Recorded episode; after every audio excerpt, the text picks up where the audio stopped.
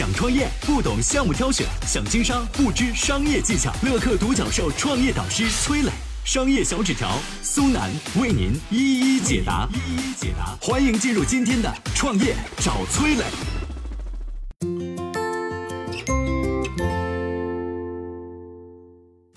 春节疫情给餐饮行业和电商生鲜行业带来了什么影响？除了共享员工模式外，餐饮企业还有哪些自救方法呢？有请崔磊。有请崔磊。共享单车、共享充电宝已经很常见了，但是共享员工您听过吗？二零二零年二月三号，阿里旗下电商平台盒马先生和餐饮品牌云海肴宣布达成合作，开启了共享员工的模式。顾名思义啊，就是盒马租下云海肴多余的员工来弥补自己暂时性的用工短缺。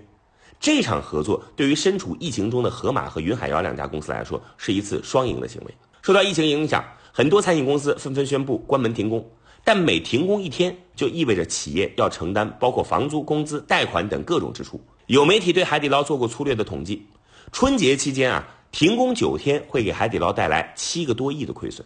要知道，二零一九年上半年海底捞的净利润不过也就是九个多亿。西贝莜面村在全国拥有四百多家门店，两万多名员工，正常情况下每天的营收是两千万，如今只能靠外卖生存，每天营收直接缩水到了两百万，营收缩减十倍，但是人工成本还在。最让老板贾国龙头疼的是，每个月一点五亿元的工资该怎么发？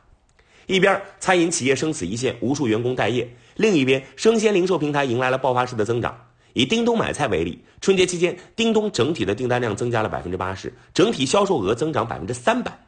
再来看每日优鲜，春节七天内总销量突破四千万件。疫情爆发以来，每日优鲜平均每天向用户提供三百万吨的蔬菜，五百多万份的果蔬肉蛋。但即便如此啊，还是会出现供不应求的局面。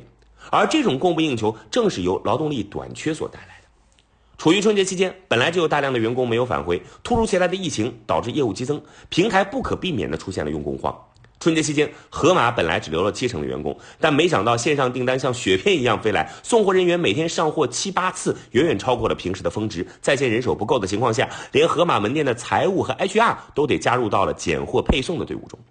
这个时候，盒马总经理胡秋根提出了一个想法，把餐饮业的员工歇业和盒马的用工荒结合，做一个跨行业的互助创新机制。说白了，就是你把餐饮业那些歇业在家的员工临时调来盒马上班，我来负责给员工开工资。这种共享员工的机制能不能实现？疫情当中，餐饮企业又该如何自救？接下来我们有请商业小纸条。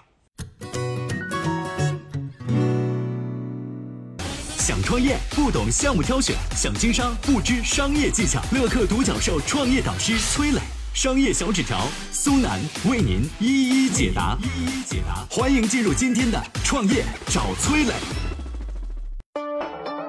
有请商业小纸条，请商业小纸条。盒马提出的这个想法得到了云海肴的大力支持。二零二零年二月三号，云海肴发布了一条消息，说受疫情影响，餐厅将暂停营业。但歇业在家的员工可以去盒马上班。经过面试、培训、体检几个环节以后呢，确认过劳动合同的员工可以参与到盒马的部分工作当中去。当然，盒马也会给大家支付相应的劳动报酬。消息公布呢，短短一天，盒马的电话就被打爆了。很多餐饮公司都面临着和云海肴一样的困境。如果盒马能够吸纳他们的歇业员工，就等于是间接解决了最让这些公司头疼的现金流问题。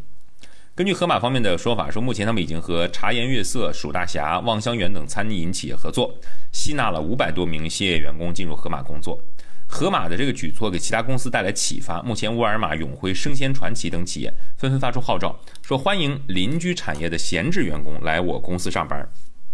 这共享员工的模式虽然很受欢迎，但是也有人担心员工容易呃容易去，但是难回来啊。万一觉得盒马不错哈，以后就留在这工作了。哈，有些企业负责人就公开说，说员工外出工作会提高被感染的风险啊，安全问题也是大家值得担心的。另外，如果疫情得到控制，企业开工了，员工不能及时的到位回归，也会给企业啊造成损失。如果员工在盒马上班，疫情结束还想留在盒马，啊，那这个谁去谁留怎么办呢？盒马方面给出了一个答案，他说，员工的去留呢，由派遣员工的企业你们来决定。通过和商超生鲜零售平台合作，餐饮企业的成本压力的确能够得到一些缓解。但在节流之后，如何创造现金流，这点对企业来说也至关重要。许多餐饮企业选择了开放外卖，这的确是一个不错的办法。以西贝为例，虽然外卖的营业额跟平时相比是杯水车薪，但是公司呢至少还是能有进账的。还有一些餐厅呢，把为春节时期准备的果蔬肉挂上了饿了么平台，卖给社区的居民来解决囤货问题。共享员工模式是线上线下的联手，在特殊时期做出的特殊决策。毕竟灾难面前，企业要做的第一件事就是先活下去。目前业内的主流看法是，餐饮企业会在疫情离去之后出现报复性的增长，行业很快就会恢复过来。西贝老板贾国龙也表示，自己对于国内的经济和国人的消费能力非常有信心，相信在疫情结束之后呢，会有很多顾客报复性的、补偿性的全给吃回来。贾国龙的猜想不是没有凭据的。零三年非典时，携程差点垮掉，创始人梁建章预测非典两三个月就会过去，实际情况呢比他预测的还要乐观一些。最黑暗的时期呢，只持续了不到一个月就过去了。而且随着非典的离去，压抑已久的国内旅游市场彻底释放，中国旅游业开始奇迹般的快速反弹。携程抓住机会，积极扩张，一举坐稳了行业龙头的地位，并且在二零零三年底成功上市。在这场病毒危机当中，令人欣慰的不只是企业间相互提供的物资帮助，还有共享员工等等这些创新性的尝试。